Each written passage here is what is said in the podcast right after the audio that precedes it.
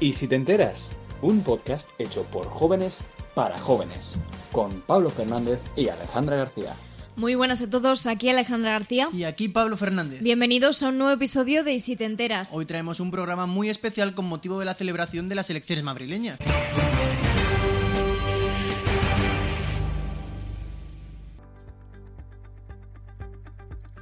Isabel Díaz Ayuso vence en los comicios madrileños y será la presidenta de la Comunidad de Madrid al menos otros dos años. La candidata popular multiplica por dos sus escaños y suma 65, gana 177 de los 179 distritos madrileños y recorta distancias a la izquierda en el llamado Cinturón Rojo de Madrid. Aún así, Ayuso necesitará al menos la abstención de Vox para gobernar. Pablo Iglesias, líder y candidato de Unidas Podemos a las elecciones, ha dicho que deja todos sus cargos. La máxima autoridad de Podemos anuncia que dejará la vida política tras conocer los resultados electorales. Pese a sumar tres escaños más que en 2019, ha reconocido el fracaso en las urnas y dará un paso a un lado. Y en el bloque de la izquierda, Mónica García, candidata de Más Madrid, ha superado por 4.000 votos al Partido Socialista. El liderazgo de la oposición pasa ahora a manos del partido de Rejón. La candidatura socialista de Ángel Gabilondo pierde 300.000 votos traducidos en tres escaños. Los resultados ponen en el aire el futuro político de Ángel Gabilondo. Para terminar con los titulares que ha dejado la jornada electoral, Ciudadanos se queda fuera de la Asamblea al no llegar a sumar el 5% necesario. Y en internacional en Colombia siguen las protestas contra la reforma tributaria del presidente Iván Duque. El ministro de Hacienda ya ha tenido que dimitir. Las manifestaciones, que han tenido su foco principal en Cali, dejan ya 19 muertos y 89 desaparecidos según los datos oficiales del Defensor del Pueblo. Desde la Unión Europea y la ONU, entre otros organismos internacionales, ya han hecho llamamiento al cese de la violencia. En los deportes, el Real Madrid se juega su pase a la final de la Champions en Stamford Bridge, donde ya le espera el City de Guardiola. La siguiente jornada de Liga se disputan partidos clave por el título. El Barcelona se mide al Atlético de Madrid y el Real Madrid recibe al Sevilla. En baloncesto, el Barça se clasifica para la Final Four de la mano de Pau Gasol.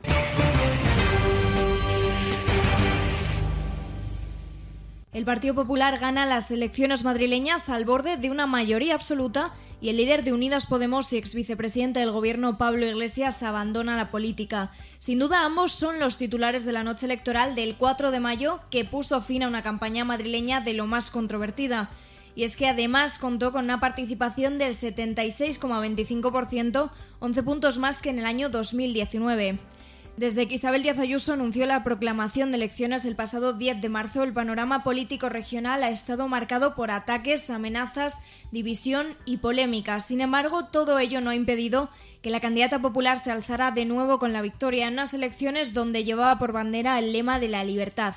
El resultado finalmente obtenido, 65 escaños, deja al Partido Popular a tan solo cuatro puntos de la mayoría absoluta y supera las expectativas que presentaban las encuestas. Además, el PP duplica los resultados obtenidos en las pasadas elecciones autonómicas, donde contó con un total de 30 escaños. Hoy empieza de nuevo un nuevo capítulo en la historia de España, porque hoy, desde Madrid, desde el kilómetro cero, vamos a recuperar el orgullo, el sentimiento de pertenencia, la cultura del esfuerzo y, por encima de todo, la convivencia, la unidad y la libertad que necesita España, porque Madrid es libertad. El panorama apunta a una clara victoria de la derecha. El Partido Popular, junto con el apoyo de los 13 escaños de Vox, superaría con creces la mayoría absoluta al situarse en los 78 escaños. Vox ha señalado que estos resultados suponen una buena noticia no solo para Madrid, sino también para España, por suponer un frenazo para la izquierda y una derrota para el gobierno. El pueblo de Madrid ha derrotado sin paliativos al Frente Popular, al Frente Socialista y Comunista que ha pactado con todos los enemigos de España, del orden constitucional y de la libertad. Por su parte, Ciudadanos ha sido el peor parado de la noche electoral. Con apenas más de 4% de los votos, el partido de Edmundo Val se queda sin representación en la Asamblea de Madrid.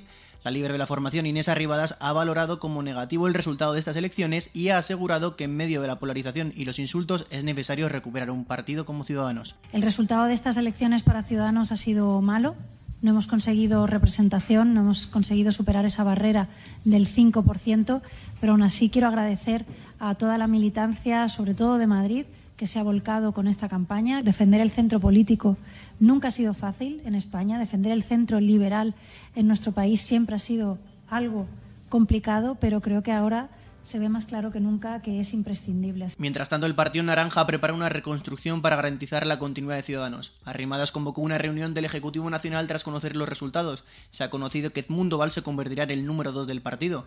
Además, ha convocado una convención política para el próximo mes de julio, en vista a abrir una nueva etapa de ideas y propuestas con las que levantarse. La izquierda, por su parte, ha visto reducida su representación. El Partido Socialista, vencedor en las pasadas autonómicas, ha alcanzado los 24 escaños, 13 menos que en 2019. Los socialistas se han mostrado descontentos con los resultados y han asegurado que no representan al conjunto de la población española. José Luis Ábalos, coordinador general de la campaña en el PSOE. Esta es una comunidad muy importante pero no representa al conjunto de España, al igual que tampoco lo representaron los resultados de las elecciones recientes en otras comunidades autónomas, como por ejemplo en las elecciones en Cataluña, donde, por cierto, el Partido Popular quedó como última fuerza parlamentaria superada en esa ocasión por Vox. Más Madrid fue el encargado de ocupar el espacio de la izquierda que abandonaron los votantes socialistas. El partido de Íñigo Rejón, con la candidata Mónica García, igualó al PSOE en número de escaños. La candidata ha señalado que el crecimiento que han vivido ha consolidado un futuro verde y feminista para el pueblo madrileño. Redoblamos la apuesta. Esta campaña, que ha superado todas las expectativas, es el anticipo de la alternativa que me comprometo a construir desde ahora mismo. Ya lo he dicho muchas veces, en la Asamblea de Madrid, en la Comunidad de Madrid, he estado, estoy y estaré para defender los intereses de los madrileños y las madrileñas. Fue también clave el sorpaso de Más Madrid a Podemos, partido que a pesar de haber crecido en número de escaños en estas elecciones, no ha sido suficiente. Todo ello ha llevado a la previsible dimisión de su líder, Pablo Iglesias, y su retirada de la política. Así lo anunció el ex vicepresidente del gobierno en su comparecencia tras conocer los resultados. Iglesias, que personificó la derrota de la izquierda madrileña, aseguró que el partido había fracasado y que los resultados suponían lo que calificó como el éxito de la brecha trampista. De esta manera dio a conocer su decisión uno tiene que tomar decisiones y las tiene que tomar sin contemplaciones. Dejo todos mis cargos, dejo la política entendida como política de partido, entendida como política institucional.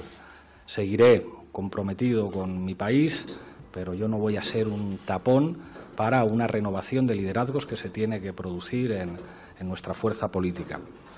La constitución de la Asamblea de Madrid está prevista para el próximo 8 de junio. Hasta entonces, Isabel Díaz Ayuso queda a la espera de constituir gobierno con el apoyo o la abstención de Vox para lograr su tan ansiada libertad de vivir a la madrileña.